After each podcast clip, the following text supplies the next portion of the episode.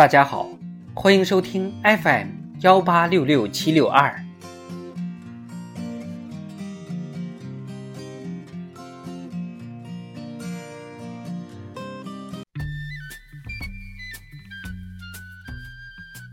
智慧人生，帮你开启生活的另一面。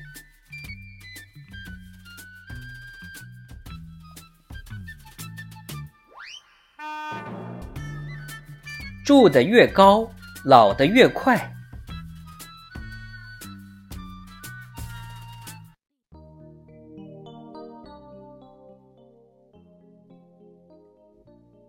你住在高楼里，要比你住在平房里的时候老得快，因为爱因斯坦的引力定律告诉我们，引力越大的地方，时间流逝越慢，这就是著名的广义相对论。然而，引力变强导致的时间延缓是细微的，所以想要测出时间究竟慢了多少，就需要借助十分灵敏的原子钟了。二零一二年，美国国家标准与技术研究所的科学家们就成功的测量出，站在台阶上的人的确比站在台阶下的人老得快。测量方式是。将两个超级精确的原子钟分别放在台阶上和台阶下计时。那么，为什么在强引力条件下时间会减缓呢？这是因为1915年，爱因斯坦的超级大脑发现引力其实并不存在。对的，你没看错，引力就是一种幻觉。要理解这个知识点，你可得跟我动动脑子了。想象有一天，你在一个火箭里醒来，火箭在虚无的空间里以一颗的加速度飞行。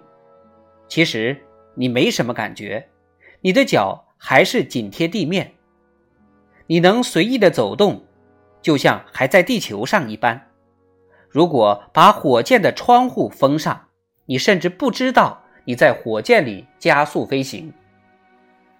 你可能看不出这其中的玄妙，但爱因斯坦借此揭示了一个惊人的事实：引力就是加速度。你也许认为你脚底紧贴地面是因为有什么力把你牵引向地心，事实上你只是在做加速运动，但你对此毫无察觉。等等，这是怎么一回事呢？让我们再次回到加速飞行的火箭里吧。这次，你要从火箭的左端水平发射一束激光到右端，仔细观察一下，就会发现射在右端墙上的光点比左边发出的光点更要接近地面一些。因为在光束从左边飞往右边的过程中，地面仍按一克的加速度上升。当然，你感觉不到任何的加速度，你还以为你仍在地球上，感受到的也只是地球的引力呢。那么，这种情况下，你如何看待光束向地面弯曲这一事实呢？众所周知，光在两点之间只走最短的距离，就像平原上行走的徒步者，两个地点之间最短的路径是直线，但是。这对登山者而言则不尽然，他们认为两个地点之间最短的距离应该是曲折蜿蜒的。由此可以推断，光束之所以在火箭加速运动时弯曲，是因为空间被扭曲了，把原本平整的空间扭曲成起伏的山丘。而火箭中的加速度其实与地球的引力效果相同，这就意味着。是引力扭曲了空间，而事实上，爱因斯坦推导的理论是，引力本身就是扭曲的空间。说的更精确一点，引力是扭曲的空间以及时间。早在1905年，爱因斯坦就发现，空间和时间是同一个事物的两个方面。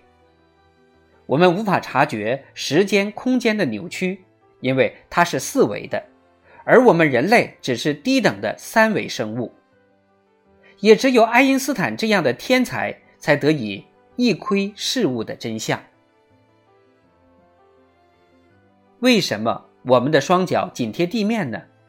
真正科学的回答是，因为地球的时空是扭曲的。想象地球处于时间空间的谷底，我们都有加速下降到谷底的趋势。但我们下降的路被地表拦截了，它阻止了我们向下加速的趋势。这就是我们感受到的引力。引力是扭曲的时间和空间，它不仅戏弄空间，让光束的路径弯曲，它也不放过时间。对其指手画脚，发号施令。接下来，我就来讲讲为什么引力会减慢时间。首先，我们假设一个理想状态的钟，它由光束和两面镜子组成。光束在两面镜子之间往返。每当光跳到一面镜子上时，则计数一次，算作一次钟表的滴答。如果这个钟是摆放在地球上的，那么两面镜子之间的光束不会是直线。现在大家都应该知道原因了吧？这是因为引力会使光束弯曲。然后再把这样两个钟分别放置到高低不同的两个位置，低处的钟所受的引力比高处的更大，这是因为前者离地面更近。这样一来，两面镜子之间低处的比高处的光束路径更加弯曲，因此低处的钟发出的滴答声间隔的时间更长。综上所说，低处的钟走的比高处的钟慢，换个说法，时间在引力中走得更慢。以上举例中用的是广义上的钟表。如果引力对这个钟有影响，那么它对其他所有钟表都有相同效果，结论也会始终不变：引力会减慢时间。说到这里，你可能会觉得这个知识点过于生僻，简直对日常生活毫无用处。这你就大错特错了。卫星导航和智能手机。必须借助全球定位系统卫星来定位你的位置。全球定位系统卫星上都安装着时钟，沿着狭长的轨道绕地球运行。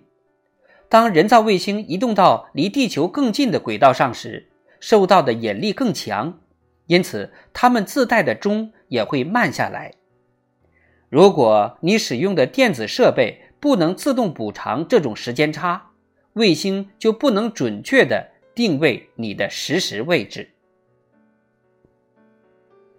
引力小的地方，时间减慢程度小；引力大的地方，时间减慢的程度大。就目前所知，引力最大的地方是黑洞，它是大质量恒星在生命末期疯狂坍缩形成的无底深渊。如果你能去一趟黑洞游玩，在它世界外侧徘徊，你的时间相对于宇宙其他地方将慢到极致。如果你往外看去，你将看见整个未来，像电影快进那样在你眼前闪现。